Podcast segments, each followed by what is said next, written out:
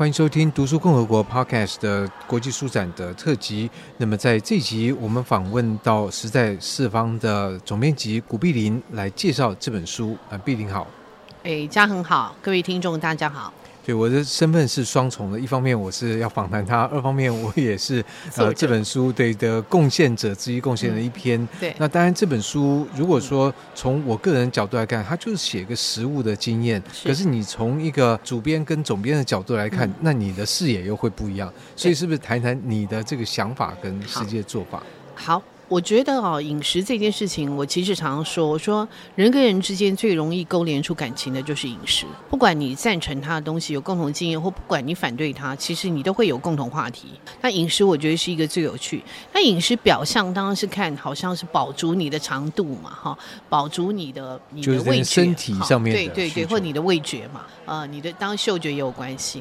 可是我觉得饮食最重要一个东西，还是它勾连到背后很重要的这文化脉络。它这个文化当然每一个人都是文化中间的一个个体嘛，文化是所有人一起创造的，所以每个人都是文化创造的一个个体。可是因为譬如说啊，家恒我们就在座谈会我们也讲到，譬如说其中作者之一像玉芝嘛，哈，谭玉芝他自己是江苏人，啊，所以对他来讲很重要的可能是狮子头。那他那天也讲了一个安乐菜嘛，哈，那跟对你们家来讲，可能就是一个素菜。安乐菜我不知道什么菜，后来就沟通啊，原来就是人家说十香菜或素菜、什锦素菜，反正各种称呼都有。对对对，可是其实是一样的东西，对，对不对？概念是一样的。对，那但是又很家常，对不对？因为你是你们是江浙人嘛，哈。那其实这个中间就很重要，就是为什么为什么会发展出这个？不管叫十香菜、安乐菜，还是素什锦，还是什么？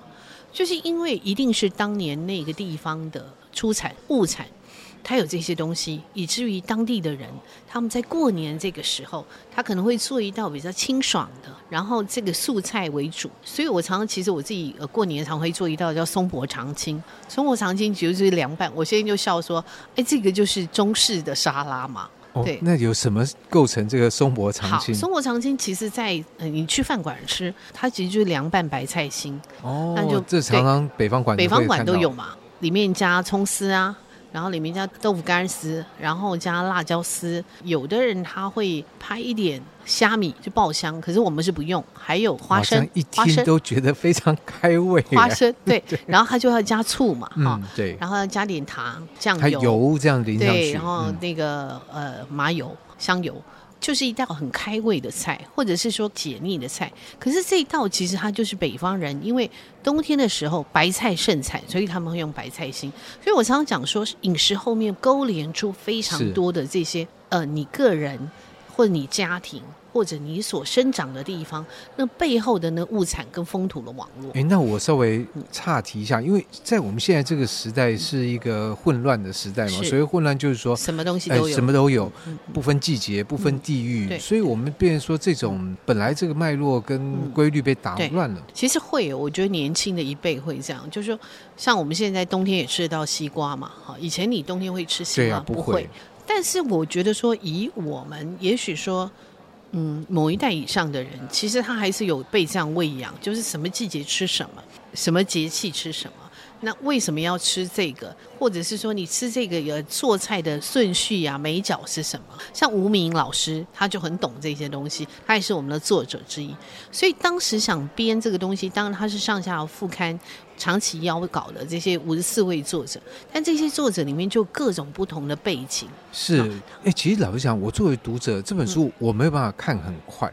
对，因为他真的是对他慢慢看，然后包括你这里面会碰到啊。这个东西就像吴明老师写的“无花不丰”，对，我们家是没有做吃这种没有吃这种东西，对不对？对，所以你很很有趣哦，就是说像呃，我们这本书的推荐人之一王浩一嘛，哈，王浩一，他那续写的，他续写的很好，就是他说就很像他那个呃，他去看那个人家餐桌上的菜，然后去了解他们家的这个饮食啊，这背后其实我觉得有趣就在这里。那当然我在编编这本书，我就希望它可以是更周延一点。所以我说里面，我其实会谈到各种种族啊，当然就跟我们现在族群的这个分布已经分布，对对对，我也讲到里面有原住民嘛哈，然后也有希望可以有新住民，但新住民比较难，所以我有找一位，他是在带孩子们做菜，可是里面这些孩子里面有很多妈妈是新住民，可能是越南人，可能是哪个地方的人，也可能是中国来的。把它整个组合起来，所以你会看到它非常的丰富，而且它真的就是。每一个人的饮食，每一个人的家庭的饮食，或者每一个人的遭遇，而在这里面是完全不同的。那有小吃，每一个地方的小吃为什么会发展出那个小吃？特别在哪里？当我在编这本，我自己因为我在编的时候，我是一个编者嘛，我必须把这个版图展开来嘛，我怎么样去编它嘛？哈，那其实我就思考了非常多，一直想，一直想要怎么样去编这个东西。所以，但是我编完以后，我就觉得，哎，这本书。我自己个人觉得很好看，不是因为它是我编的，而是这些五十四位作者代表五十四种的饮食的样貌跟饮食的版图，它也许凑出来会变成某一个时代的一个经验的断片吗？对，对，我觉得可能是，然后很容易引起共鸣，或者很容易你觉得很新鲜，因为你不知道了，很新鲜，然后有共鸣是因为哎，怎么跟我家吃的一样？我我觉得这是很有趣的。我在编辑的时候，我非常享受这个编辑的过程。是，而且就像座谈的另外一位谭玉芝老师，嗯、那么他提到桂花酿，因为桂花酿，当然第一个是一个其实非常讨喜的东西，是因为它的甜味，然后更重要的是它有那个香味，所以它不是死甜。可是看它，因为他的经验是从摘桂花开始，所以说哇。摘桂花有这么多讲究，讲究没讲，对不对？它其实桂花你摘下来，你必须把中间那个心还得把它慢慢去掉，因为那个心会带苦。其实这些东西都是很特别，但是也很多人有相同的经验。就像我们在讲说，哎，吴明老师也是很有趣。他说他们用那个蒸瓜，他用龙床嘛去蒸。那龙床，他说你一定要先浸水，把它洗干净，浸水。哈，其实我平常都没有在浸，我看那人还说哦要浸哦，因为你买新的当然会把它浸过或者是烫过，但再来用的时候。就没有再进水。对对，所以你看，它就讲究，因为你一不小心蒸就会有焦味嘛，那那个焦味就会留在那个纤维里面，因为它是竹编的嘛，哈。对，你像是蒸什么都觉得有一种焦味。对对对，所以你看这个非常的有趣。那我觉得里面我在阅读这些东西的时候，我都觉得说，哇，有相同的。有完全新鲜的啊！原来这个东西对他家是这样的意义，原来他们家是这样吃的啊！原来他曾经吃过这个东西，那我自己就觉得说，诶，而且这中间还有跟物产也有关系。我觉得物产，譬如说我们呃里面有一篇是林凯伦，那凯伦当时去年非常红的作者嘛，写散文啊，《我鱼贩指南》。那凯伦就写到，他其实那篇很好玩，是因为当时我要办文学奖，我请凯伦帮我写示范文，就他写了一篇叫《干壳》，他就讲到说，哎，其实他做一个卖鱼的人，现在已经看到很多鱼其实是不新鲜，尤其那些带壳的那些，呃，像牡蛎啊什么那些，其实都是充满了很多重金属啊，或者是污染的很严重，然后吃起来都会怪味或者是干嘛。啊，他其实是在谈背后那个更深的那个环境污染。人跟环境的问题。对对，我觉得那个是很有趣。那另外还有个作者，像林劲峰，他本身很年轻，他是北医大剧场设计系，但所有人都以为他是搞生态的哈，都以为他是那个学自然科学。他每天就是去各个渔港。去看那个杂鱼，然后去挑那个杂鱼，每一种杂鱼的出肉率是怎样？它这些下杂鱼呢，很多是用底拖渔网去捞，哦，就整个捞上来。对对对，所以它其实也有环境的议题在后面。那你就可以看到这些作者在写这些东西，他不会只是写饮食，不是写美食。因为我一开始编这个东西，我就希望作者不要只写美食，我希望他去勾连到背后那些他们想谈的东西，不管是他的家族。不管是文化，不管是风土，不管是环境，不管是呃更多更大的议题，或者族群之间的一些冲突。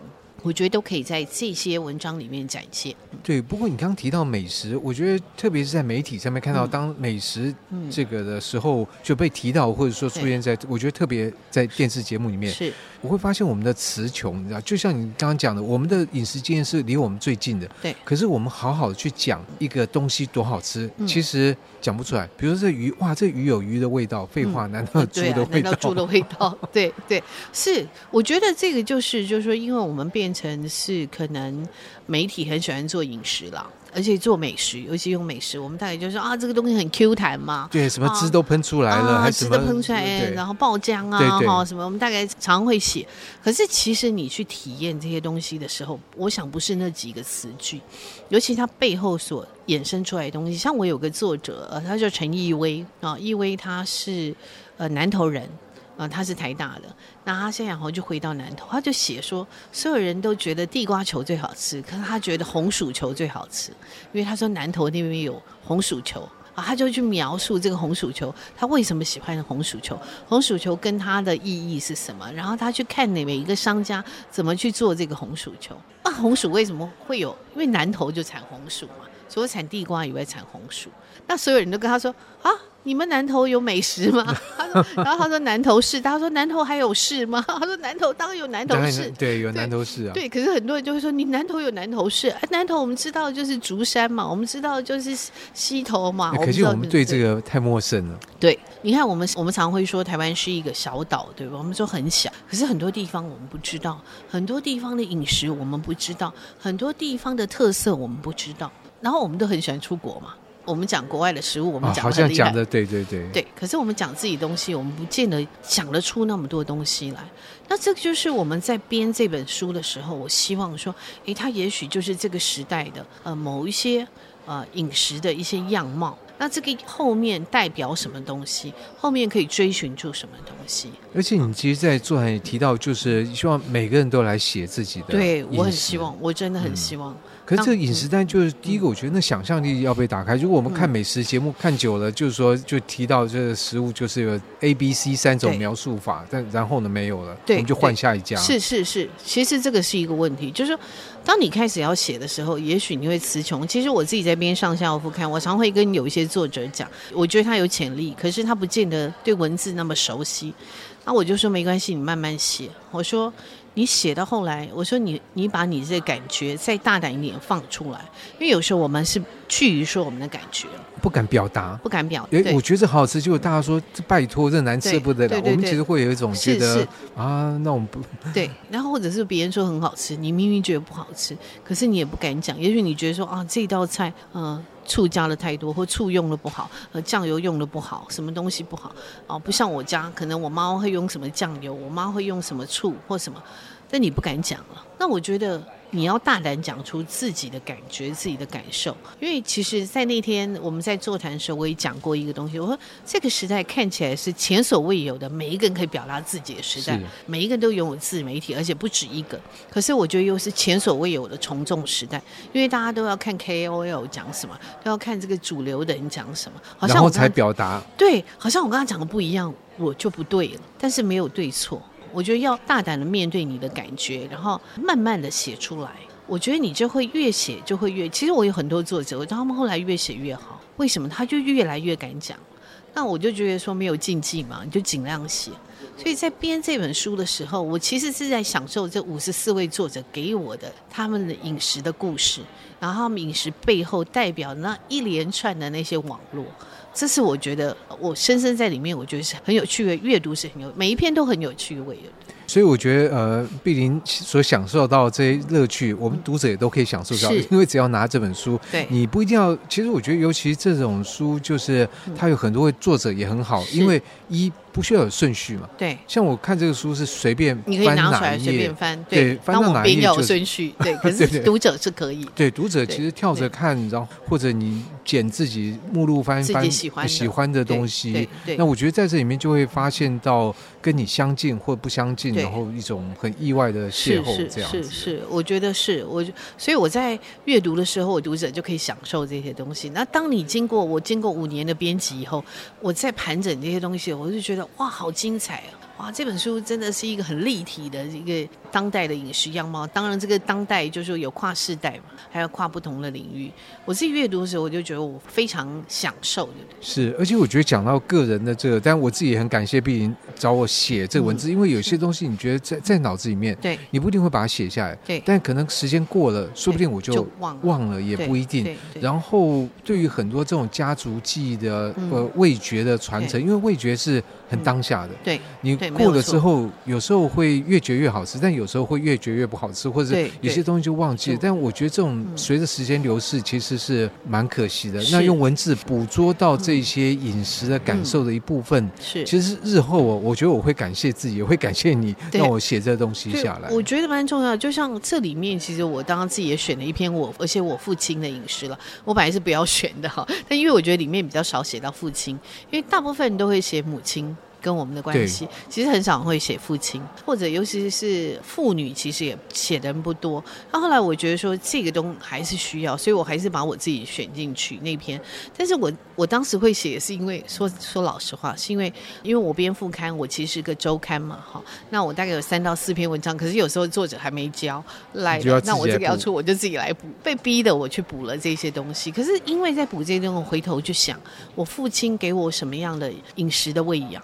那我父亲因为他是广东梅县的客家人，那他其实就会很怀念他那些家乡的食物，他他去想方设法去找到那个食材。我现在常常想说，他到底去哪找到那些东西？比如说呢？所以我爸那个时候，他常常会希望我，他很喜欢吃一个叫榄干，那他都会叫榄粿和榄柿，那个就是橄榄去腌成黑的，然后有点油油的，油亮油亮啊，那个拿来蒸肉，绞肉非常好吃，很下饭。可是那时候我就想说，台湾没有看到人在台湾现在买得到吗？几乎买不到。呃，后来我爸爸很好玩，他有一次是他的香港的朋友还是亲戚带了一包给他，然后我爸那个时候自保，对我爸那时候突然大爆发，他每天都想吃那个，所以那段时间我又常常跑香港，然后我爸就跟我说：“你一定要帮我买这个。”我里面就写到说：“我每次上飞机之前，我一定要叫我同事带我去买这个栏杆，可是呢，我可能找不到。”因为我以为在南北货店，结果是在香港的杂货店。那我同事就带我去杂货店买，然后我我就把问说到底有多少，他说有五，剩下五斤，我通通买，我就手提了哈。那也是因为要写这个东西，我才去整理我父亲给我的呃味觉的影响，他怎么去喂养我们。那我觉得每一个人都有机会可以去认识，回头去反刍你自己的父母到底给你什么，或你的家庭不一定父母，也许父母不在了，也许你从小是被别人养。像我有一个作者。者呃叫冯国轩，我是没有选进去，可是他最近要出一本书，他就谈到，因为他很早母亲就过世三岁，所以他后来就是被他伯母养大，伯母怎么去养他？然后他做在影视里面，他又很小心，因为他又是寄人篱下，可是伯母又对他很好。然后阿嬷呢，也因为阿公过世，又必须跟儿子媳妇住。阿嬷当时的状况是怎样？所以从这饮食这就折射出来，把这些东西都带出来。对对，所以我自己我觉得说，哎，这个真的是很很棒的东西。我觉得它真的是太有这个每一个呢身世的探索。然后这个身世是真的会勾连到我刚刚讲的，就是风土物产文化，真的是我我，所以我读的时候，我觉得说啊，我很希望说这本书很多人可以看得到，因为我相信大家都可以有共鸣。对，我相信也是这样，因为我们每个人有口可以吃，对，然后有手可以写，那。写的好坏是一回事，反正就开始写。我觉得日后会感激自己写下来。那如果说觉得不知道怎么写，其实翻翻这本书，五十四位作者不同的方式，有时候会刺激一下自己。哎，我可以这样来把我的想法这样表达出来啊。对对，讲到这个，因为我有一个朋友，他是做实验教育嘛，所以实验教育他们常常也会希望孩子可以书写嘛，有主题的可以去研究，所以他就觉得哎这本书很好，他就可以就买给学校，让学诶学校可以老师可以去给学生去看。啊，原来单单饮食书写可以有这么多的写法啊，这么多切入的角度啊！我自己觉得是，哎，他当时跟我讲，我说，哎，对，我觉得他是可以一个很好的。是，我觉得真的是，因为它不是一个单一的说这篇范本，对，你就去去抄，其实这里面各种各样都有。对，我相信每个人的经验都可以在这里面找到跟自己对应的东西。对，像其中有一个屏东的作家林简云老师，他就写到说，他们吃飞鱼一夜干啊。我想说，你汉人吃飞鱼一夜干，通常我们都以为是原住民嘛。他说，诶，他们屏东的一夜干是飞鱼，而不是其他的鱼。然后我看了，我才吓一跳，说，哎，其实我真的认识太少。理论上，所有的鱼都可以做 做夜干，对对对。不过，当这个东西进到我们的饮食经验里面，它其实就会变成一个记忆，说不定它就就是会继续传下去。是是是。我想这也是这本食在四方从古碧林的编辑的用心跟他的整个成果呈现。我希望它不是一个终点，它可以让更多人阅读到，同时也把自己的经验书写出来。是是是。那今天就非常谢谢碧林跟我们的分享。谢谢嘉恒，谢谢各位听众，拜拜。